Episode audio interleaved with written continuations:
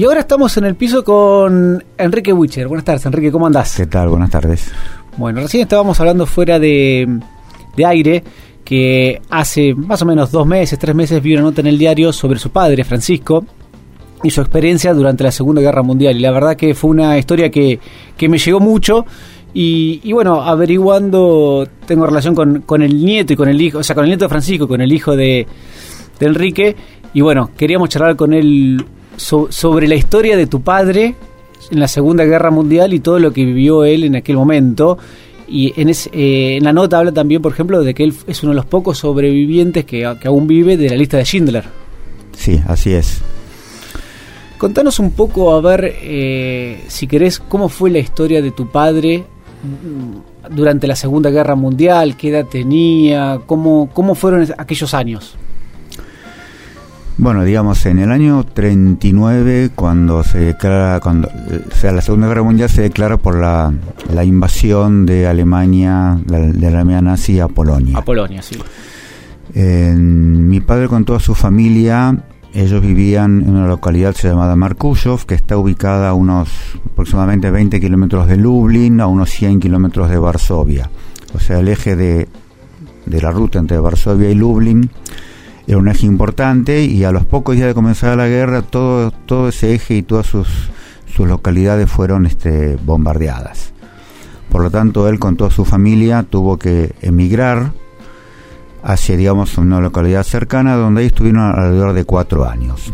El grupo familiar se conformaba de, digamos, los padres y eran seis hermanos, de los cuales mi padre era el mayor de los hermanos. En ese momento él tenía 13 años eh, y después cada dos años había otro hermano más, digamos, eran cuatro mujeres en el medio y un último varón, que era el más pequeño, era el sexto. Él, él, me decías cuatro años más o menos, estamos hablando del año 43. Claro. Más o menos. En el año, digamos, en toda, digamos, la, la situación, digamos, de, de, los judíos en toda Europa, eh, fue, digamos, una especie de, escalada. No es que directamente, digamos, los encerraron y los exterminaron, sino que de a poco les fueron cercerando sus derechos, los fueron aislando, les confiscaron sus bienes hasta que, bueno, en el año 42 la Alemania nazi, digamos, eh, toma la decisión de implementar lo que se llamaba el plan de la solución final. La solución final implicaba el exterminio físico de todos los judíos de, del mundo en ese momento, bueno, principalmente de Europa. En el año 43, digamos, a partir del año 42, 41, 42 comienza, digamos, lo que se llamaba la, la concentración de los judíos en los llamados, en los guetos. O sea, los guetos eran lugares de, de, determinadas ciudades donde los concentraban y los aislaban. Vivían en forma, digamos, concentrada, prácticamente en forma hacinada, claro. sin medios, digamos, de, de, supervivencia.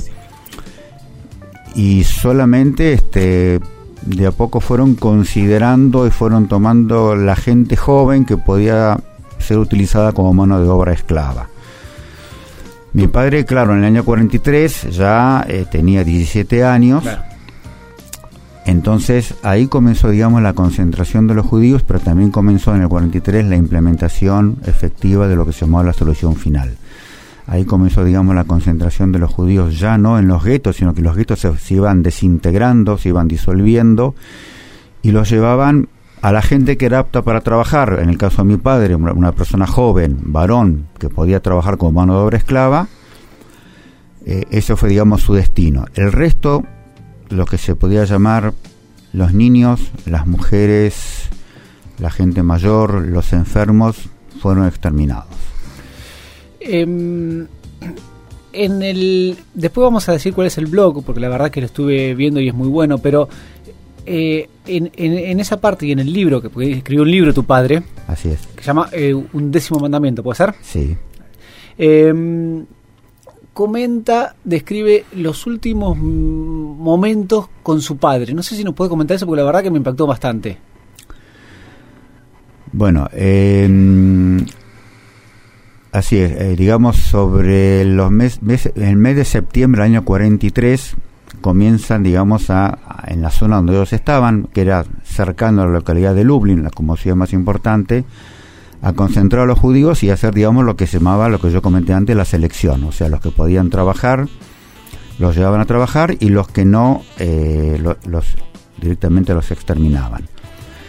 Em, el padre de mi padre, o sea, a mi abuelo, que obviamente no, nunca, nunca los conocí, pocos días antes él fue fusilado con un juicio inventado por la, policía colaboracionista polaca y fue fusilado. A los pocos días, toda su familia, digamos, con, todo, con todos los, judíos, digamos, de esa zona, fueron llevados a concentrarse en determinados lugares, que en este caso era, eran casas, digamos, de determinadas localidades cercanas a Lublin, en este caso era una casa de un tío de mi papá.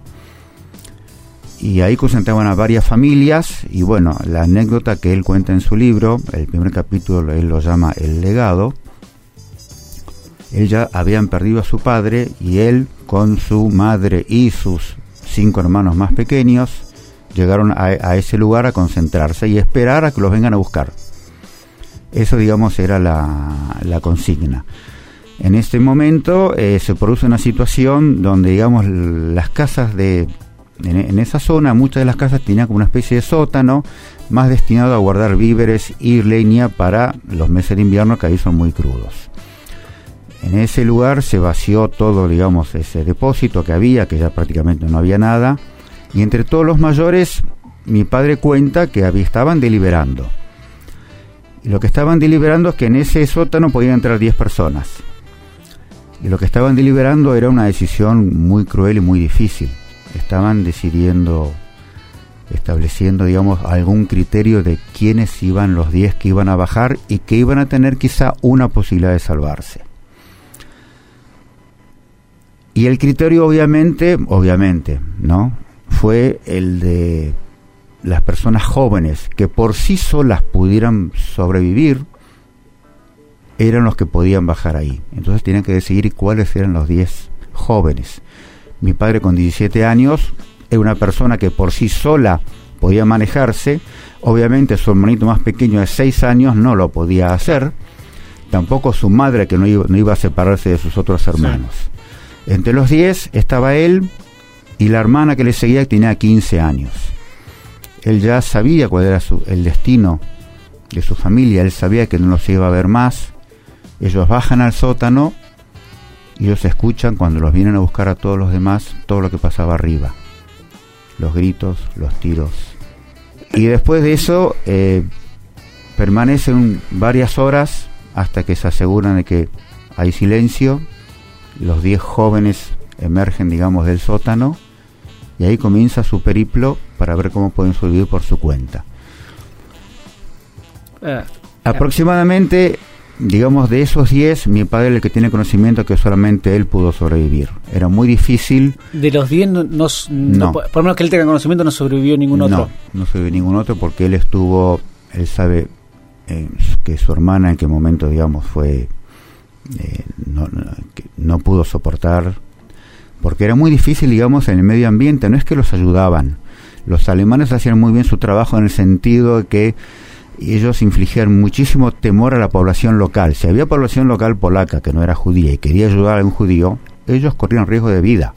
O sea, si encontraban a un judío oculto por un polaco, al judío solo llevaban a la familia polaca, la, la, fusilaban en el lugar.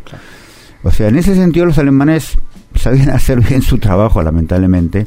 Entonces las posibilidades, digamos, de sobrevivir en la intemperie eran muy difíciles, más que, estamos hablando ya de septiembre, octubre, ya al acercarse el invierno, obviamente la, la, situación era, era, mucho más complicada. O sea, la única posibilidad que había, y mi padre, digamos, lo pudo lograr de alguna manera después de un mes y medio de estar vagando, era entrar a un campamento de prisioneros, a lo que se llamaban los campos de trabajo forzados. Y él pudo ingresar a hurtadillas, se puede decir, porque tampoco era tan fácil hacerlo, a, a, un, a un campamento de trabajo forzados porque ahí por lo menos se aseguraba, como fuerza de trabajo laboral, se aseguraba un plato de comida y, un poco de abrigo. Claro. ¿Y cómo, cómo es el vínculo de él con Oscar Schindler, el que después, la famosa película de la lista de Schindler?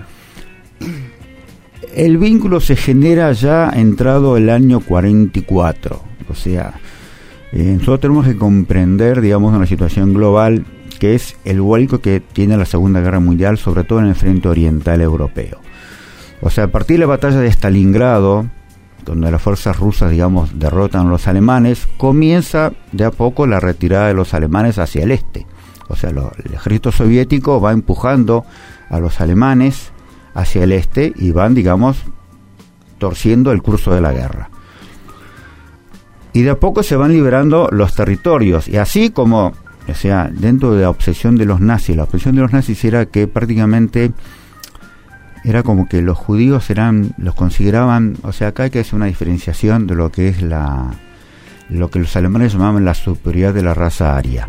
Ellos suponían, ellos establecían dentro de su, de este criterio totalmente irracional, establecían de que todas las, digamos, demás razas tienen que subyugarse, digamos, a la raza aria alemana, que era la raza superior según su concepto. En el caso de los judíos había una, había diferencia ellos consideraban que el judaísmo era como una especie del cáncer de la humanidad. Y por eso llegaron, digamos, a lo que ellos implementaron la solución final del pueblo judío, que era la exterminación física.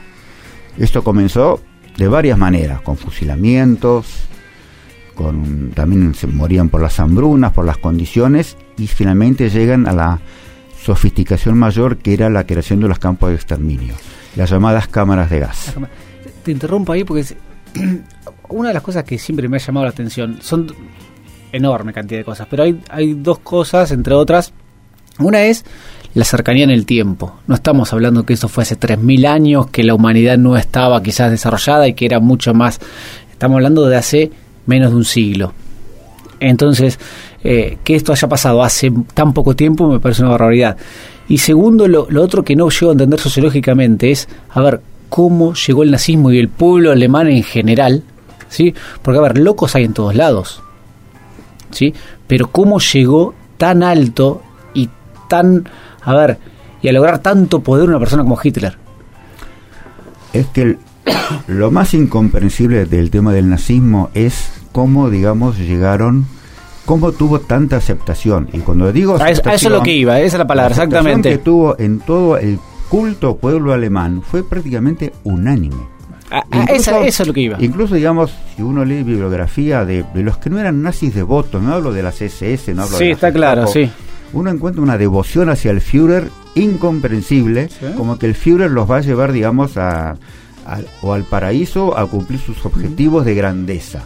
Y estamos hablando no solamente de cuando esto se inició, sino cuando ya estaban perdiendo la guerra cuando ya estaban, digamos, siendo derrotados, seguían con, con, el, con, digamos, con el mismo concepto. Y eso es lo que un poco explica por qué los campos de exterminio es lo que hoy se ve en Polonia. O sea, la mayoría de los campos de exterminio están en Polonia por una razón muy simple, no solamente por la situación geográfica, sino que de los 6 millones, digamos, de asesinados de judíos en, en el holocausto, más de 3 millones eran polacos. Claro. Entonces ahí fueron llevando a los judíos, digamos, los concentraron, no, ojo que tampoco los mataron a todos en los campos de exterminio, esto empezó mucho antes de las cámaras de gas. Las cámaras de gas fue la etapa final y era una especie, ellos lo, veían como una especie de industria, o sea, lo trataban como una cuestión industrial, porque ya no tenían dónde enterrar antes, digamos, cuando los fusilaban, los ponían en, fosas, comunes. Claro. Ya no había lugares porque tampoco. El problema que tenía esto desde el punto de vista industrial, si el producto era la muerte, digamos, de los judíos, quedaba un residuo que era el cadáver. El cadáver, digamos, emana, eh, digamos, eh, emanaciones, digamos, que no son muy agradables. Y es imposible convivir. Mm. Pero ellos lo veían de esa forma. Entonces, lo que explica por qué uno cuando hoy llega a Polonia, y vos estuviste hace poco, me contaste, sí. ¿por qué lo único que se ve son los campos de exterminio? No se ve el resto de lo que fue la vida judía antes de Polonia. No se mm. ve casi nada de eso. ¿Por qué se ven los campos de exterminio? Porque los alemanes en su obsesión con la cuestión judía seguían gaseando judíos aún cuando estaban perdiendo la guerra. Seguían destinando recursos infinitos prácticamente en un objetivo que les parecía supremo y no llevaban a los soldados a combatir a los rusos que les estaban ganando la guerra, los estaban derrotando, sino que seguían asesinando judíos indefensos famélicos que nada ya les podían, digamos, no podían, digamos, torcer el curso de la guerra, el, curso de la guerra por sí solos. y eso es lo incomprensible. Cuando yo veo los campos de exterminio, cuando yo visité Auschwitz, visité Majdanek, veo eso. cómo todavía a último momento seguían haciendo la tarea y estaban perdiendo la guerra. Entonces eso, digamos, me ayuda a comprender un poco su irracionalidad. Sí, pero es, eh, a ver, es la irracionalidad de un pueblo entero. Exactamente. Es la irracionalidad de un pueblo Sí, sí. entero. Y eso es lo incomprensible. Si no nos hubiera llegado de otra manera. Y volviendo al tema de, entonces, de, de, de la relación de tu padre con Oscar Schindler. ¿Cómo entra él en la fábrica? No, eh, eh, O no, no es así. A ver, corregime cualquier cosa. Sí, en parte sí y en parte A ver. A ver, mi- el recorrido de mi padre, como yo estaba explicando, Sí, a medida que los soviéticos iban avanzando, los Sí. iban llevando a la fuerza laboral hacia el este también. Entonces Sí. también él tu- tu- tuvo ese traslado de esa misma zona. De la zona donde ellos estaban, por ejemplo, el campo de Maidane, que está pegado a la ciudad de Lublin, fue liberado en junio del 44. Estamos hablando casi un año antes, Un de, año de antes, la claro. rendición de Alemania. claro. Auschwitz fue liberado el 27 de enero del 45 por los rusos. Entonces los fueron llevando y hasta que él llega a las cercanías de Cracovia. Él, ¿Qué decir él llega? El, todo el grupo que los iban llevando, que habían trabajado, digamos, que estaban catalogados como obreros metalúrgicos, eran aproximadamente 750. Y ellos llegan a las cercanías de Cracovia, a lo que era el campo de trabajos forzados de Plasov. Ellos llegan a Plasov en el 44, cuando ya el campo lo estaban desintegrando. O sea, los, los nazis lo que estaban haciendo era borrar las huellas de lo que estaban haciendo, y hablo de los campos de trabajo forzados, no de los campos de exterminio que seguían trabajando a full. Claro. Pero los campos de trabajo forzados sí, los seguían, los seguían, o sea, di- ellos disolvían el campo y mi padre entra a trabajar en eso, en la disolución del campo. Él entra a trabajar junto con todo ese grupo grande de 750 personas en el desentierro de cadáveres del campo de Plasov, que eran unos de- unas, decenas de miles, y en quemarlos. Estuvo ahí aproximadamente dos o tres semanas trabajando en eso. En la película Lista de Schindler se muestra esa escena que ya cuando el campo se está disolviendo, es cuando ya están llevando al resto que de judíos que están quedando ahí, ya lo estaban llevando a Auschwitz, que era el campo más cercano. Ahora, en el caso de él, ahora, la historia de Schindler, digamos, se divide en dos. O sea, él tenía sus obreros en su fábrica en Cracovia, en la ciudad de Cracovia. Él tenía aproximadamente 350 obreros ahí. Mi padre nunca estuvo en esa fábrica. O sea, cuando se disuelve el campo de Plasov, es, también se disuelve obviamente la fábrica que estaba cercano al campo. Entonces ahí es cuando Schindler logra armar esa lista. Él arma la lista con los 350 judíos que él tenía en Cracovia, obreros.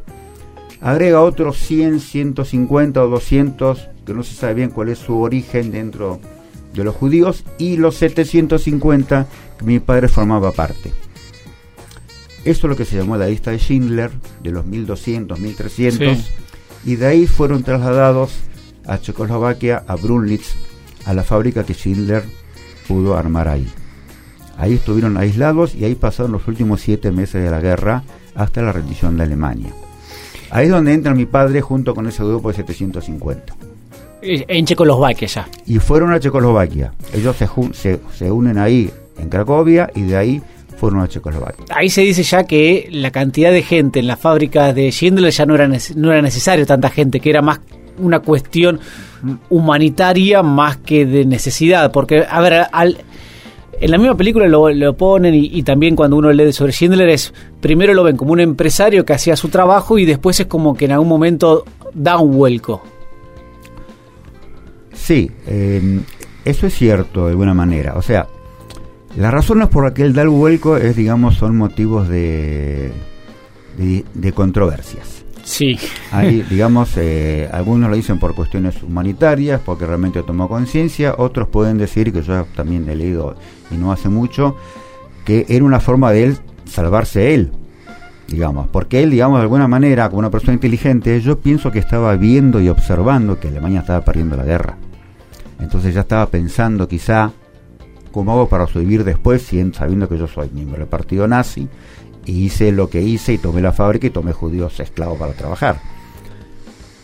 Los motivos, digamos, quedarán en la controversia y en la duda. Lo que sí, vamos a decirlo, y no les obliga, la consecuencia fue que esos 1.300 Claro. se salvaron. claro. Y entre ellos, digamos, este, cuando yo vi la película por primera vez, que fue apenas se estrenó en Bahía Blanca, estuve ahí en la película y claro, cuando dicen al final, se salvaron 1.300 judíos, de los cuales eh, hoy en día hay 6.000 descendientes directos, claro, y uno entre una maraña mundial se ve ahí como identificado, y no solamente uno, sino mi grupo familiar y que somos parte de eso, y bueno, y algo hace. Entonces yo voy a la consecuencia. Claro. La consecuencia fue que lo salvó. Sí. ¿Por qué motivo lo salvó? Y no sé si es tan importante deducirlos. Es, es como es como anecdótico ya. Si lo hizo para salvarse él, y sí, posiblemente sí. Si lo hizo por conveniencia, posiblemente también. Pero la consecuencia es lo que vale. Claro. E, en eso, después de Checoslovaquia, ¿cómo se entera tu padre, si, si es que lo sabes, que se termina la guerra? Y, cómo es ese momento? Bueno, ahora vamos, rememoremos la película que fue tal cual, tal cual lo describe él en la película. O sea, el día que Alemania se rinde, eh, Schindler convoca a todos sus, obreros de, la fábrica, les da la comunicación, están los oficiales alemanes ahí, y bueno, la opción era que todavía eso seguía siendo un campo de trabajo forzado bajo, bajo el dominio de los alemanes, de los nazis. Y bueno, los alemanes se retiran, llegan los rusos, que los que ocupaban, digamos, la zona, y enseguida, y ellos quedan, digamos, un poco a la deriva qué es lo que hacen, qué es lo que no hacen. Y ahí comienza, digamos, la, para ellos, digamos, lo que es la etapa de posguerra. Y ahí, digamos, este, bueno, mi padre lo que hace junto con otros cuatro o cinco, todavía con sus trajes, sus trajes a rayas de prisioneros, ellos llegan a Cracovia. Mi padre, digamos, con todo, con todo este grupo de gente, ellos, digamos, sabían lo que estaba pasando, sabían lo que le pasó con su familia, sabían lo que pasaba en general, sabían que los judíos no la pasaban bien, que los exterminaban. Lo que ellos no tenían noción, porque estuvieron siete meses prácticamente aislados. O sea, cuando se produce la situación de posguerra, ¿qué significa? A medida que la situación de posguerra se va produciendo no a partir del 8 de marzo del 45, se produce antes. A medida que los soviéticos van liberando territorios, comienza, digamos, una organización de posguerra y comienza el intercambio de información. O sea, todos sabían, digamos, en sí lo que estaba pasando. Lo que no tenían idea era la dimensión la magnitud, de lo que había pasado, la magnitud de lo que había pasado. O sea, y a medida que se iban librando los territorios, estaba intercambio de información entre los sobrevivientes, entre todos los que habían sobrevivido. Mi padre se entera de eso, de la magnitud, una vez finalizada la guerra, cuando llega a la Cracovia, llegan los grupos de ayuda de sobrevivientes, y ahí, digamos, él se da cuenta de que no tiene ningún sentido volver a su pueblo. Él estaba a más de 300 kilómetros hacia el, tiene que irse hacia el, hacia el este para ver si quedó alguien de su familia, sabiendo de que de su familia directo no había quedado nadie. Claro. Pero él tenía, el padre tenía cinco hermanos mayores que él, o sea, eran muchos tíos, eran familias muy grandes. O sea, de lo que se llamaban las comunidades judías eran familias enormes, muy, muy grandes. Yo lo que pude, digamos, testimoniar de mis padres eran los grandes que eran las familias y mi padre no sacó el nombre de sus primos porque eran 40 primos hermanos directos. Y no hablo de los primos segundos, y no, estamos hablando de 700 años de historia de vida judía en Europa, que en 4 o 5 años fue borrada prácticamente del mapa. Entonces él toma idea de la dimensión y decide que no vuelve y que se quiere ir de Polonia. Entonces con los grupos de ayuda los van trasladando y es donde llega a Italia, llega a Roma y ahí está aproximadamente unos dos años en campamentos de refugiados. Y la única pariente digamos que le había quedado que era una tía directa hermana de su madre que vivía en Argentina desde la época de la década del 20 no la conocía personalmente, obviamente. Y así es como llegó a Argentina, por el contacto con su tía, así es como llegó. bueno, ya en ese momento se casó con mi madre, también sobreviviente ella, con historia muy, muy diferente. En el libro, vos nombraste el blog, el blog es Francisco Wichter, eh, eh, donde él, digamos, él transcribe su libro, y en el libro también hay un capítulo dedicado a la historia de mi madre. A ver, ¿la podés contar brevemente? Porque esa no la sé. Por lo menos ah, muy brevemente. La historia de mi madre es muy particular, o sea, mi madre vivía, digamos, en el sudeste de Polonia, digamos, este, cerca de lo que hoy sería el límite con Ucrania. Ahí vivía toda su familia, todo su grupo familiar. Para hacerle, digamos, más breve la historia, digamos, mi madre eh, ya habían perdido a su padre, que se había, digamos, escapado de la guerra, estaba su madre, y eran tres hermanas. Ella era la hermana del medio. Ella tenía una hermana, vamos a hablar del año 42, nos ubicamos ahí, porque ahí comienza, digamos, su historia una hermana, ella tenía 15 años, la hermana mayor era un año y medio mayor que ella y una hermanita más pequeña de 6 años. La madre consigue lo que se llama un documento falso.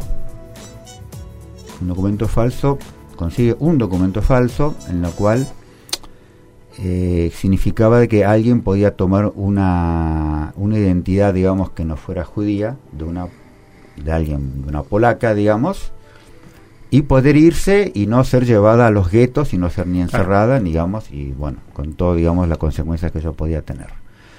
Y ella fue la, elegida por su madre. Ahora, ¿por qué razón eligió a ella y no eligió a su hermana mayor? Por la apariencia física. ¿Por qué? El prototipo, digamos, por decir, si ve un prototipo, digamos, de lo que era el judío europeo, no es el rubio, en ese momento no era el rubio, mi mamá sí era rubia, pero su hermana era más morocha. La, hermana se parecía más a una judía, no podía ella, digamos, externamente, si la encontraban en la calle y le pedían un documento, podían tener una sospecha de que no era aria. Claro, claro. Mi madre tenía esa apariencia y por eso fue la elegida. Y de esa manera, ella fue trasladada, digamos. Qué difícil para una madre tomar esa decisión, ¿eh? así como fue difícil para eh, la madre tomar esa decisión, también fue difícil para la madre de mi padre tomar la decisión de quién baja al Lo mismo, exactamente lo mismo. La única diferencia era que en el caso de mi padre ya era sabido cuál era el final. En el caso de mi madre, ella, digamos, después de, de vagar hmm sobre todo digamos en la ciudad de Cracovia, de mantener oculta su identidad, de tener miedo de soñar de noche, y hablar en yiddish, que era su idioma, y que la descubran. Claro. Que en algún momento sí la descubren, pero se puede escapar. O sea, ella nunca estuvo prisionera, pero sí estuvo sometida a una presión psicológica enorme y estuvo a punto, digamos, eh, digamos de, perder la vida cuando la descubren su identidad y después cuando termina la guerra. ¿Por qué? ¿Qué sucede cuando termina la guerra? Ella se encontraba trabajando en una especie de fábrica como trabajadora voluntaria en Checoslovaquia. Ahí pasó los últimos meses de la guerra. El resto del tiempo, entre el año 42 y ya a fines del 44, estuve en Cracovia, sobreviviendo, digamos, sin entrar digamos, en mayores detalles, como empleada doméstica, hasta que encontró esta solución para poder escaparse a Checoslovaquia porque la habían descubierto. Cuando ella, cuando termina la guerra, algo parecido a mi padre, pero con una gran diferencia. Mi madre sabía que los judíos la estaban pasando mal. Ella, desde el año 42 que se fue de su casa, cero contacto con lo que con, con judíos. Claro. Ella no tenía idea de lo que estaba pasando con los judíos, ni en su más mínima expresión, ni de que fueron encerrados todos, ni mucho menos que fueron exterminados. Claro. Entonces, ella cuando termina la guerra, ¿qué es lo que hace de manera natural? Todavía mantiene su identidad falsa, porque el hecho de que termine la guerra no significa que ella tiene, ya está, no hay nada que le indicara que ella pueda manifestarse como tal, como, como con su verdadera identidad. Y ella llega de vuelta a su pueblo. Llega de vuelta a su casa. Y cuando, cuando, ella llega, no a su, o sea, su pueblo, digamos, está a 3 kilómetros de una localidad, digamos, más central que se llama Landshut que era, digamos, el centro de la vida judía, educativa, sinagogal, eh, comercial, de todos los judíos de la zona. Ella vivía en una aldea muy pequeña, a tres kilómetros. Y cuando ella llega con el tren y baja, lo primero que ella nota, y ella relata esto y me lo contó mi hijo, lo primero que vi era que no, no estaban los judíos. Yo no veía los judíos que estaban en el mercado siempre, que estaban... No veía nada. Y entonces fue hasta su casa que ya estaba tomada por polacos que la confiscaron de hecho. Sí. Y ahí casi pierde su vida. Ahí, digamos, como esa zona fue liberada todavía, digamos, yo estimo entre octubre y noviembre del 44, ya digamos hasta mayo del 45, lo que se puede llamar la posguerra, ya estaba en un desarrollo determinado, ya había una organización hecha. Había algún judío que había sobrevivido que todavía estaba rondando la zona y que escucha que había llegado alguien que era judío, que fue a su casa y, y la fue a buscar y por suerte la encontró, Claro. porque mi madre corría peligro de vida porque los polacos podían tener miedo que, que quisiera reclamarle sus bienes o, lo que sea, claro. sí, O sea, acá hubo muchas situaciones de matanzas de judíos en situaciones parecidas por las miserias de la guerra, por la población local. Claro. Así es como ella regresa y de un día, de un día, de un momento para el otro, ella se entera de todo lo que pasó. No tuvo un proceso de elaboración. Se entera de todo lo que pasó con los judíos, con su familia, que ya no le quedaba, salvo un, un, un primo que era de otra mayor que ella, que era un primo, digamos, un tío segundo, tercero, Sí. que fue, digamos, con que ella se cobijó y con el cual ella también llegó, igual que mi padre, a Roma. a Roma. ¿Y cómo es el momento o, o cuándo tus padres te transmiten a vos la historia de ellos? ¿En qué momento? Bueno, de ahí aquí entramos en un tema muy muy espinoso, que es el tema de los sobrevivientes. ¿no? Eh, sobre sobrevivientes, digamos, a veces en, en estas cuestiones hay muchas frases hechas, ¿no? Y entonces muchos dicen que los sobrevivientes no quisieron hablar. Eh, yo creo, eh, en cierta manera es así, pero hay, digamos, otra cuestión muy importante, y yo voy a volver, digamos, a las situaciones de en que las madres eligen quién baja al sótano por un lado y en el caso de mi madre a quién le dan el documento. De alguna manera y de alguna otra y de, o de distintas maneras los sobrevivientes cargan todos con una culpa que es el de haber sobrevivido. O sea, mis padres no pueden evitar, sobre todo mi madre, digamos, mi padre recibió un legado muy fuerte. Mi padre cuando, cuando él baja al sótano, su madre le hizo unas, unas palabras que fueron, tenés que sobrevivir y contarle al mundo lo que está pasando. Y en ese momento, digamos, y cuando mi padre, digamos, creyó que ya había sobrevivido cuando terminó la guerra y después de los campos refugiados, después que eh, se, casó con mi madre y vinieron a la Argentina, él pensó que había sobrevivido y que ya podía contarle al mundo lo que había pasado. Mi padre sí le quiso contar al mundo lo que había pasado. Él cargaba con el sentimiento de culpa porque él tuvo la opción en su momento de no bajar al sótano, pero fue el mandato de su madre. Él, él podía, o sea, se, se creaban como crueles opciones. Mi madre también podía haber dicho, no, a mí no me lo da, yo me, nos quedamos todos juntos. Pero en este caso, digamos, tanto uno como el otro, ellos no fueron los que tomaron la decisión. Así todos ellos cargan con una culpa muy grande. Y después están quienes sobrevivieron. Y, y mi padre quería contar. Ahora, ¿por qué no pudo contar? Ahora voy a explicarlo. Pero antes quiero explicar otra cosa más. Hay sobrevivientes que sobrevivieron y ellos tomaron la decisión. ¿Qué significa eso? Mi padre cuenta una historia que cuando él llegó a Cracovia, cuando terminó la guerra, estaban reunidos un grupo de sobrevivientes y había una joven mujer tirada en el piso, llorando desconsoladamente, con un llanto desgarrador. Entonces él pregunta, ¿cuál fue su historia? Y entonces le cuentan la historia. Y la historia brevemente es la siguiente. Estaban los grupos de partisanos que eran rebeldes, que no solamente luchaban en una especie de guerra de guerrillas contra los alemanes, sino que también, digamos, trasladaban sobrevivientes, los trasladaban, los protegían. Y, se esta- y establecían en determinados lugares como una especie de, de- caminos para que no, no ser sorprendidos por los alemanes. A veces en esos caminos, si ellos eran sorprendidos, tenían como preparados como una especie de refugios subterráneos que eran muy, muy rudimentarios, donde digamos se camuflaban con la espesura, con ar, con, con ramas, con todo, Y entonces, este, cuando si había un grupo que trasladaba a un grupo de sobrevivientes a otro lugar para ser protegidos, y venían los alemanes, todos bajaban y ahí, digamos, se protegían. ¿Cuál era la condición? Obviamente guardar silencio. Entonces, ¿cuál es la historia de esta mujer? Estaba en uno de esos grupos, estaban siendo trasladados por los partisanos y hay una patrulla alemana que se acerca. Esta mujer tenía un bebé de un año y medio. Todos bajan. Claro, ¿cómo se le pide silencio a un bebé de un año y medio? Había que borrar silencio.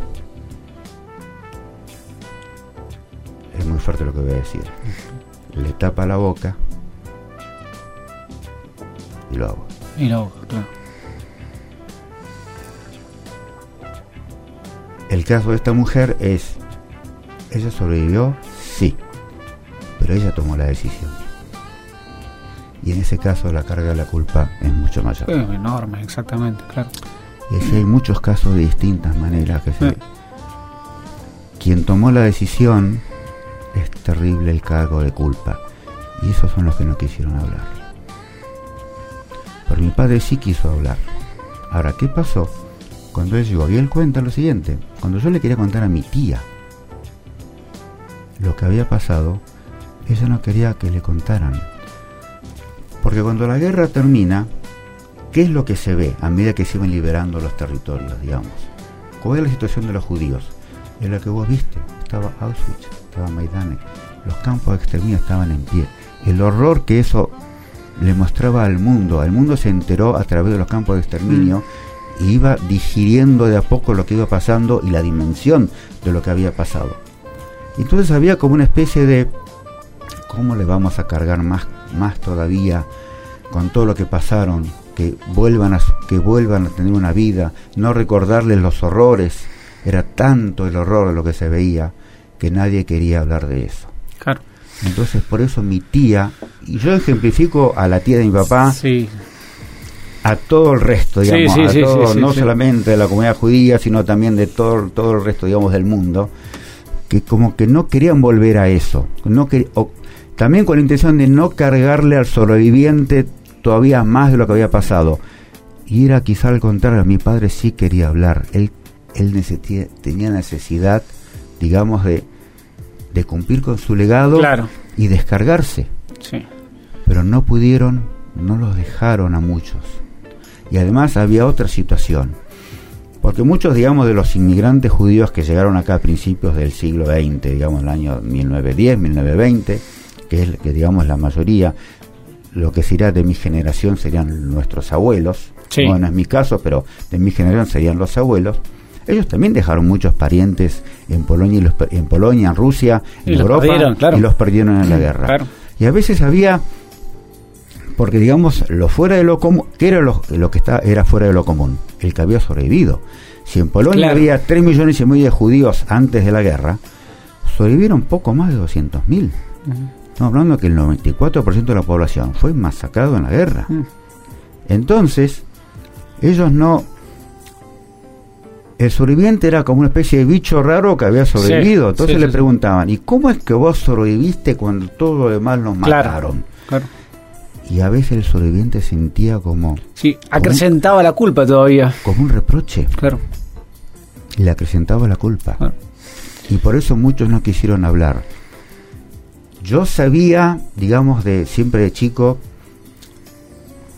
sabía que eran sobrevivientes de campos de concentración, pero no sabía ningún detalle de la historia. A medida que se iba anunciando en el año 93 el estreno de la lista de Schindler, mi padre un poquito me empezó a alargar alguna prenda, digamos, me dio el libro en que Schindler se basó para hacer la película, que era El arca de Schindler de Tomás Kenyally, me señaló algunos párrafos donde de él estuvo, él se resistió al principio mucho ni a ver la película, finalmente la fue a ver, lo convencimos para que, que la vaya a ver, y él ahí sintió como un disparador, porque era su propia historia, y mucho más cuando él se enteró que la viuda de Schindler vivía en Argentina, que él no lo sabía. Porque el mismo Schindler vivió en Argentina también unos años. Sí, Y la viuda vivió, él después el Schindler sí se fue, Se fue, separó, sí. él falleció en el año 74, está enterrado en Jerusalén, Sí. Pero él no sabía que la viuda seguía viviendo acá ayudada por organizaciones judías de, de- de Estados Unidos especialmente. Y él cuando se estrena la película, y él cuando se ve reflejado ahí, él se intenta acercar a la viuda, y claro, la viuda con cierto resquemor se produce, digamos, una especie de boom mediático en el momento. Sí, sí. ¿Cómo le demuestra él que él estuvo ahí? Y mi padre, con su memoria prodigiosa, le contó detalles cuando él estuvo en Checoslovaquia, pequeños detalles que solamente alguien que estuvo ahí Que los estuvo podía ahí, saber. claro. Y la viuda se convenció que él estuvo ahí. Y después por ahí también leí en el blog que eh, se vieron más de una Mucho vez. tiempo yo nos hemos visto, ella, ella- ella ha venido, hemos ido a la casa, sí, durante muchos años. ¿Cómo era ella de acuerdo a, a- a- a su, a su vivencia? O sea, cuando la, la conoció de grande. Bueno, eh, con mi padre había un lazo muy, muy fuerte, digamos, en ese momento, porque realmente identificado con alguien que realmente sí estuvo, digamos, ahí en ese lugar. Además, el reconocimiento que mi padre hacía hacia el trabajo que ella hizo allá, porque la cara visible en los siete meses que estuvo en Checoslovaquia, en el último tramo de la guerra, la cara visible ante los obreros judíos de ahí era ella, y no tanto él. Era él lo vio un par de veces nomás, pero a ella la veía cotidianamente. Así que un poco esa es la historia. Mi padre, después de 50 años, porque hablamos si- en el 43 que perdió toda su familia, hasta el año 93, 50 años después, él le empezó a contar al mundo lo que había pasado. Está muy bien. Enrique, te queremos agradecer muchísimo por estos minutos que nos dedicaste. La verdad que es una historia que, que llega y yo sabía que iba a llegar este, bien, bien adentro, así que te queremos agradecer por, por contárnoslas acá. ¿eh? No, te agradezco la oportunidad. Bueno.